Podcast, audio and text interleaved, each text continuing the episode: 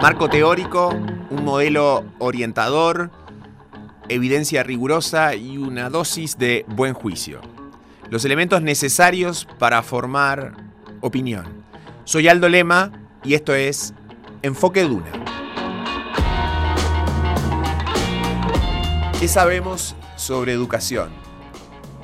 Hoy vamos a explorar algunas respuestas a esa compleja pregunta junto al economista Francisco Gallego, destacado profesor e investigador del Instituto de Economía de la Universidad Católica de Chile y director científico de la filial para América Latina de JPAL. JPAL es ese centro de estudios que fue fundado hace 15 años en Estados Unidos, en el MIT, y que ha estado orientado a evaluaciones de impacto, tanto de programas como de políticas públicas, fundamentalmente eh, para reducir eh, la pobreza. Francisco Gallego eh, es justamente doctor en economía del, del MIT, luego de egresar como ingeniero comercial de la propia Universidad Católica de Chile, también integra los equipos de compromiso país para el mapa de vulnerabilidad, y se hizo esa pregunta para un libro que fue publicado recientemente sobre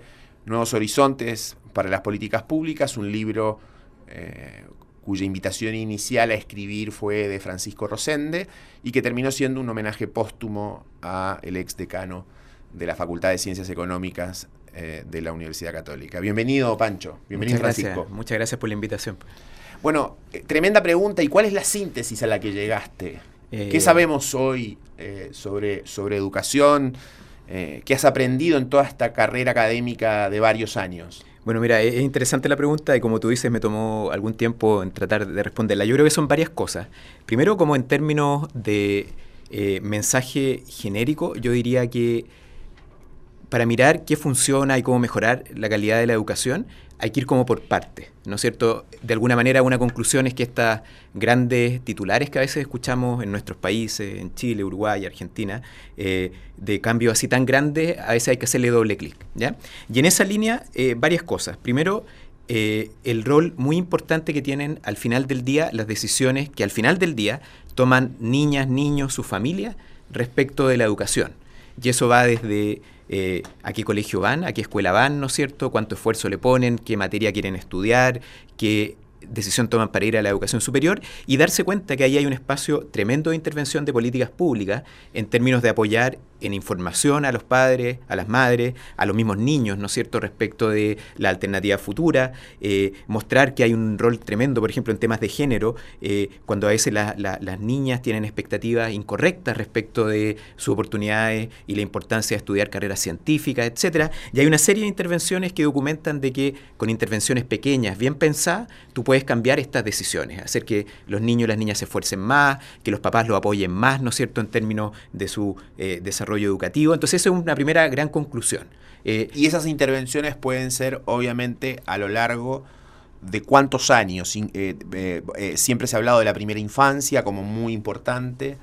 Eh, pero hoy hay también evidencia que se ha ido sumando, después podemos retomar este tema, Sí. de intervenciones que logran efectos muy relevantes en términos de capital humano, eh, de mejora del capital humano de, de- de- los niños y hasta en la adolescencia. Exactamente, no, claro, o sea, eso, en el fondo uno lo tiene que pensar esto, de nuevo aquí, a veces uno lo piensa como en esta eh, mirada como dicotómica, que es o, o primera infancia o después. Y yo creo que una gran conclusión de la investigación es que es un y. Entonces tú vas a tener intervenciones, por ejemplo, para apoyar a las familias cuando los niños son muy pequeñitos, por ejemplo, para hacer estimulación temprana, etcétera, que eso es entregar información y herramienta a la familia. Pero después vienen otras intervenciones, que son intervenciones cuando los niños, por ejemplo, y niñas tienen que tomar decisiones de qué hacer en la educación secundaria, o cuándo empezar a estudiar, por ejemplo, qué empezar a estudiar.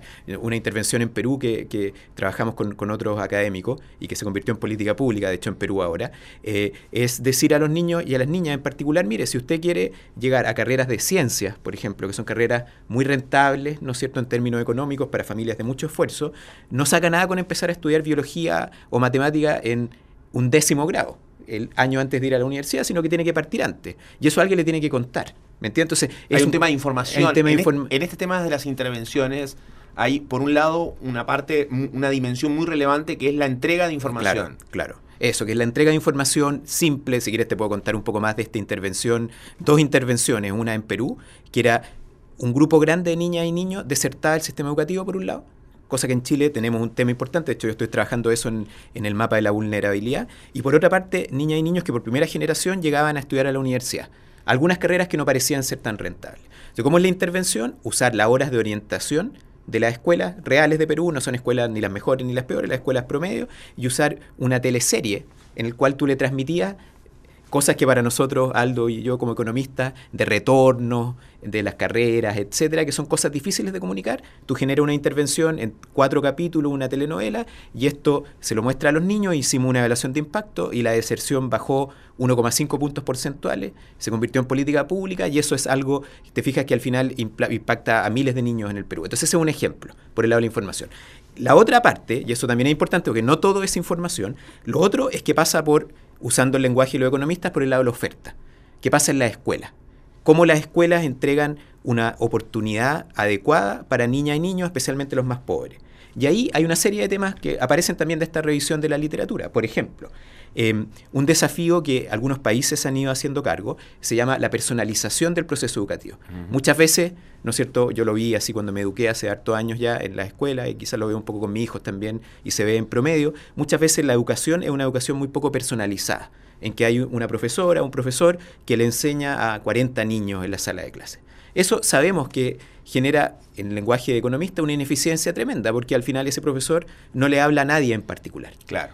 Entonces tú necesitas personalizar. Y ahí la pregunta de frontera es cómo personalizamos, ¿no es cierto? Y ahí hay intervenciones súper interesantes que usan tecnologías de información y comunicaciones para personalizar la enseñanza en que la maestra o el profesor, ¿no es cierto?, se convierte en un complemento, hasta temas que al final tienen que ver con tutorías y mentorías que se están implementando en muchos lugares y que volvemos a lo que tú me preguntabas antes, intervenciones más tardías que desarrollan habilidades socioafectivas muchas veces se desarrollan vía mentoría o tutoría, donde tú tienes tutoras que pueden ser compañeras de curso, que quizás les va un poco mejor, ¿no es cierto? O pueden ser profesores o profesoras, o pueden ser jóvenes que ya pasaron por el proceso educativo y te transmiten motivación, ¿no es cierto? Te transmiten la te, te convencen al final del día de que es posible si tú te esfuerzas, ¿ya? Entonces, es una mezcla de cosas de demanda, entre comillas, con cosas de oferta, que tienen que ver con cómo desde la sala de clases, ¿no es cierto?, ayudamos a que cada niño pueda aprender de mejor manera.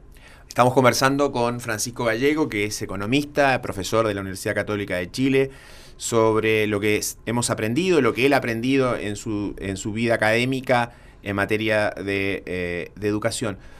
Pancho, este tema del capital humano en algún sentido se ha vuelto muy relevante y eh, hay temas que van por la educación formal, pero también por el proceso de aprendizaje eh, luego a nivel, a, nivel, a nivel laboral.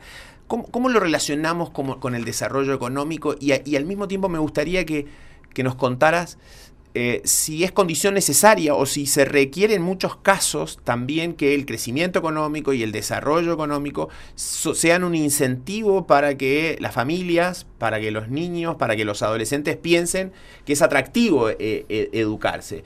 Lo digo por experiencias como la de mi país, Uruguay, o eh, otras como las de Irlanda, etcétera, en donde muchas veces poblaciones muy educadas, desde el punto de vista más formal, se, encontraron, se encontraban con la frustración de falta de, oportunidades. ¿Cuál es esa interrelación entre el capital humano y el desarrollo económico? Eh, eh. para, para, luego ir sí un poco más a los problemas que enfrenta Chile, que tiene Chile, y a las, y a las este, ideas o soluciones que ustedes han ido este, aprendiendo. Perfecto, es una muy buena pregunta. yo, yo diría que, como tú muy bien decías, el, capital humano, en el sentido amplio, es una palanca muy importante para el desarrollo tanto en términos de, y esto está documentado, ¿no es cierto?, que cuando poblaciones más educadas aumentan el producto per cápita de los países, poblaciones más educadas ayudan a tener más igualdad de oportunidades, ¿no es cierto? Poblaciones más educadas también ayudan a tener democracias que funcionan mejor, tema muy importante, ¿no es cierto?, en, la, con la globalización. Poblaciones más educadas también son capaces de adaptarse mejor a cambios tecnológicos, es una cosa súper importante y que probablemente se va a empezar a notar eh, fuertemente ahora. Eh, pero habiendo dicho esto, eh, nosotros yo tengo un trabajo con, con Darona Semoulu y James Robinson en que justamente tratamos de estimar cuál es el retorno de mayor capital humano en el desarrollo de los países. Y lo que nosotros encontramos es una mezcla. ¿En qué sentido? En el sentido que efectivamente el capital humano, tal como para las personas es muy importante para aumentar su ingreso, no es una panacea. ¿Por qué? Porque como tú decías, el capital humano per se genera algo de crecimiento, pero tiene que ir acompañado de otras cosas. ¿Ya? Por ejemplo, nosotros hablamos en, en, ese trabajo de que si tú tienes capital humano, pero no tienes un desarrollo institucional que dé oportunidades de creación de nuevos negocios, ¿no es cierto? Que tenga de alguna manera mercados financieros que funcionen bien, tú no vas a tener de alguna manera, no vas a aprovechar ese capital humano tan fuertemente. Y tampoco es verdad que lo que documentamos en el trabajo, que, ese, que tener más capital humano como que va a cambiar todo, por así decirlo, que va a generar el, el lenguaje más técnico, externalidades positivas demasiado grandes en otros sectores. O sea, diríamos que el capital humano es importante para el desarrollo y es importante para el crecimiento, pero a su vez también influye que el, cre el crecimiento que proviene de otras reformas y de otras políticas, incentiva, incentiva que las familias se preocupen por invertir más en capital humano y por, una mejor educación de sus hijos. Y aumenta el retorno per se también. Claro. O sea, si yo imagino estar en un país en que tienes mucho capital humano y una sociedad que no es capaz de tener una infraestructura pública adecuada, ¿no es cierto? Caminos, carreteras, o piensa, no sé, teléfono, ese capital humano no va a tener el retorno que podría tener si está complementado por otras, por otras situaciones. Entonces, diríamos que hay una, una etapa que se ha hablado mucho, muy relevante, de intervenciones para empezar a mejorar ese capital humano que se va forjando en los primeros años de vida.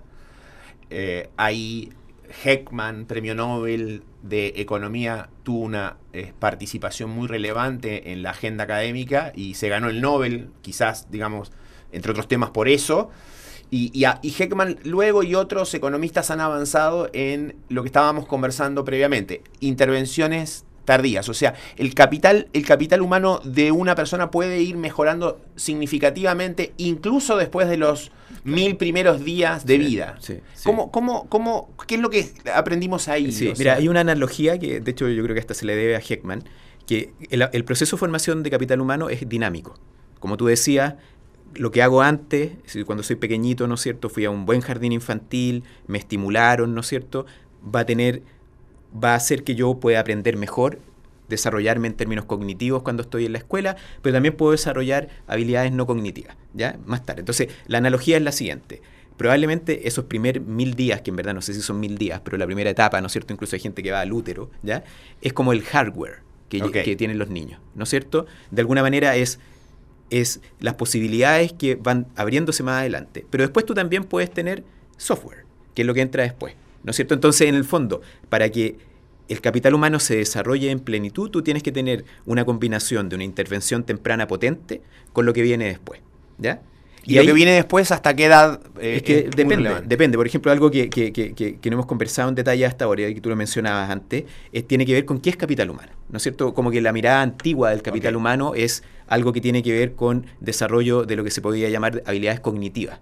¿Cuáles son esas? Por ejemplo, habilidades, no sé, saber matemáticas, saber lenguaje, ¿no es cierto? Capacidad de abstracción. Capacidad de abstracción. Lógica. Exactamente. Incluso ni siquiera eso. No sé, yo más, preliminar, más, más, preliminar. Es decir, como que me pasan una prueba de historia, yo sé más o menos lo que pasó en la historia del país en que esté, universal, sé multiplicar, ¿no es cierto? Sé comunicarme de alguna manera en términos de escribir un, o contestar unas preguntas en una prueba. Pero hay otras habilidades. y suele decirse que esas habilidades cognitivas se adquieren fundamentalmente hasta los 7, 8 años. Al principio, fundamentalmente, pero no completamente. No, no, no, hay, no, hay, que quedarse en la cabeza y eso también en JPAL ha habido bastante investigación que sugiere que efectivamente cuando tú tienes los primeros mil días bien desarrollados, ¿no es cierto? Es más fácil que los niños aprendan matemática después, ¿no es cierto? Pero también hay intervenciones que juegan un poco con el desarrollo de habilidades no cognitivas, que vamos a hablar en un segundo, eh, que se pueden hacer después. Porque uno, esto no es como determinístico, no es como que yo no fui al jardín infantil cuando tenía cuatro años, de hecho yo no fui cuando tenía cuatro años, y por eso no puedo aprender nada más en la vida, eso no es verdad, es más, es más difícil. A ver, ¿y cuáles son esas habilidades no cognitivas? entonces ahí tú tienes, por ejemplo, desarrollo de habilidades interpersonales e intrapersonales. ¿Ya? Y la investigación sugiere que ambas son importantes. ¿Cuáles son habilidades interpersonales? Ser capaz de tener relaciones complejas sociales, ¿no es cierto? Trabajar en equipo, tener sensibilidad cultural, habilidades intrapersonales pueden ser autogestión, manejo del tiempo, resiliencia, un tema súper importante en mi opinión en las, en, las sociedades modernas, adaptabilidad a nuevas situaciones, aparecen robots, ¿no es cierto?, que quizás destruyen el trabajo que yo tenía, yo tengo, quizás yo no sé, yo supe toda la vida, ¿no es cierto?, armar un auto, ¿ya?, que es lo que yo aprendí cognitivamente pero tengo una habilidad que me permite moverme a otro sector de la actividad económica. Y, esas, y esas habilidades, llamémosle no cognitivas, como tú dices, socio, socioafectivas, eh, probablemente eh, eh, se pueden ir desarrollando en etapas posteriores, en la adolescencia, y se pueden ir desarrollando en el aprender haciendo a veces, trabajando quizás, que no sería lo ideal, y también a través de intervenciones en la propia educación. Exactamente. Por ejemplo, un ejemplo en esa línea,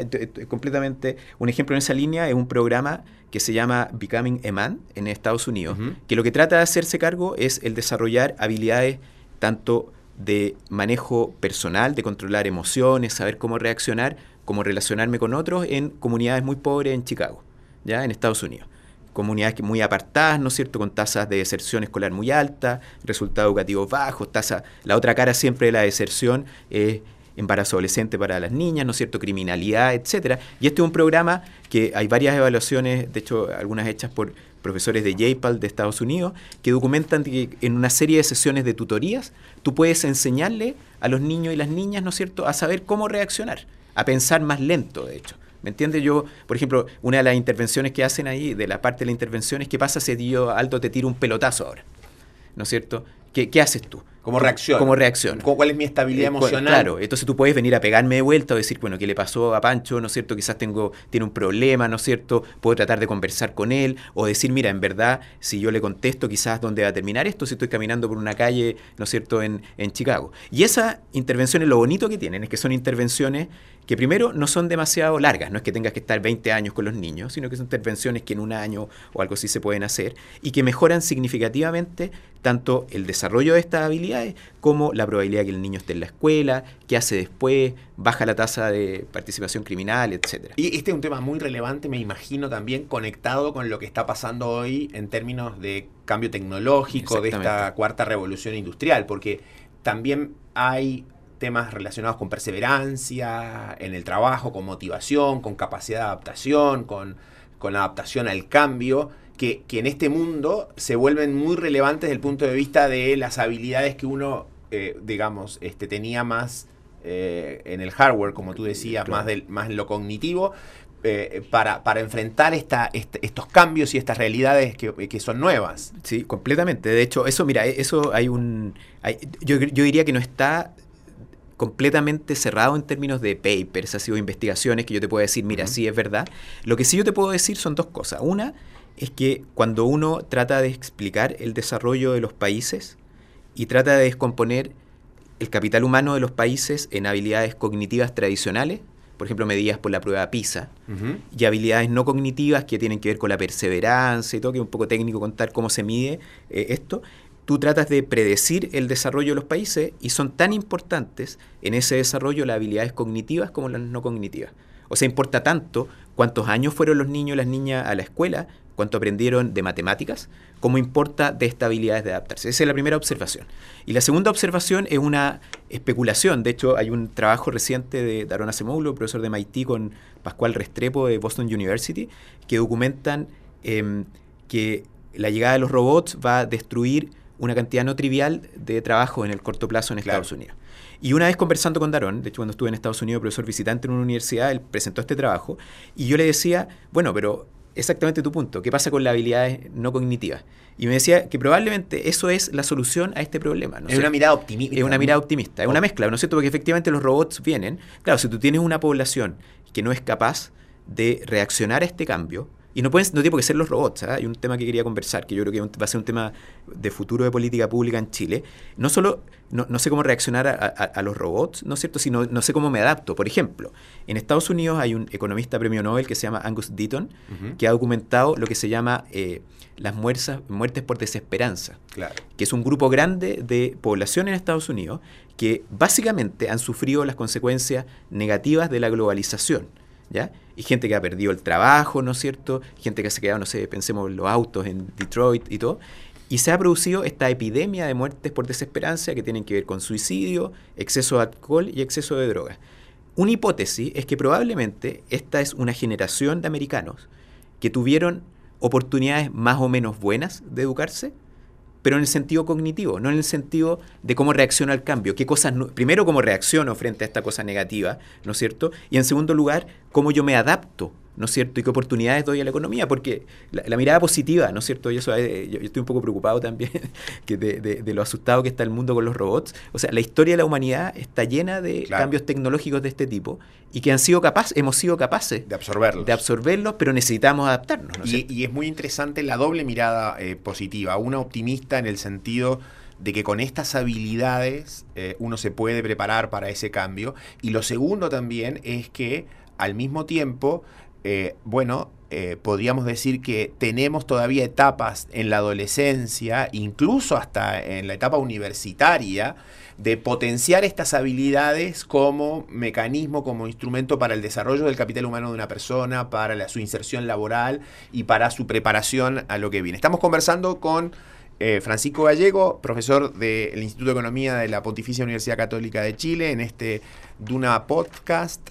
Eh, sobre temas de educación, pero que obviamente, como ustedes saben, tienen muchas interrelaciones este, con, otros, con otros temas. Me gustaría que nos hicieras una síntesis, quizás, eh, Francisco, en este apretado tiempo que tenemos, de cuáles ves tú hoy en este diagnóstico y en este documento eh, sobre educación. parte, como les decía, del libro Nuevos Horizontes para las Políticas Públicas. Eh, los problemas hoy de Chile, porque es un tema evidentemente que se aganó la agenda ya hace eh, más de 10 años, eh, quizás con algunos diagnósticos que no necesariamente han focalizado, este, se han focalizado con buena evidencia, o más bien se han politizado. Y, y, tú vienes del área de la evidencia, del trabajo riguroso, como para que nos pudieras decir, bueno, ¿cuál es la situación hoy? ¿Cuáles son los problemas? Y cómo, cómo, cuáles son las orientaciones de política que uno o debería reencauzar, corregir o tomar derechamente. Perfecto, ¿no? Yo creo que son varias cosas. yo diría que el sistema educativo chileno eh, ha ido mejorando con el tiempo, pero ciertamente yo diría que hay lo que podríamos denominar como asignación inadecuada de recursos en varias dimensiones. ¿ya?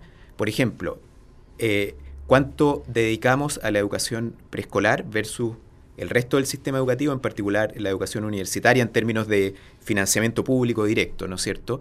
Lo que lleva, por ejemplo, asociado eh, temas que, me llaman mucho la atención, por ejemplo, probablemente con lo que hemos estado conversando, una de uno de los lugares donde debiéramos tener mejores profesoras y profesores es justamente en la educación preescolar, con mejores salarios, ¿no es cierto?, estándares muy altos, y eso no sucede, más bien sucede que nos preocupamos mucho más de un esquema adecuado más adelante, más que en educación preescolar, y esto que genera que efectivamente la asignación de recursos no sea la más adecuada. Eso en primer lugar. En segundo lugar, yo diría, un poco compartiendo tu, diagnóstico, que hemos tenido una discusión de políticas públicas en Chile en los últimos años, 10 por así decirlo, muy centrada en la estructura general del sistema, más que una discusión en la sala de clases. En el aula. En el aula, que en el fondo es preguntarme qué necesito para que efectivamente puedan los niños y niñas aprender más. Por ejemplo, eh, un tema que a mí me llama mucho la atención, yo lo pongo en este capítulo, la investigación de frontera documenta de que es posible, no es fácil,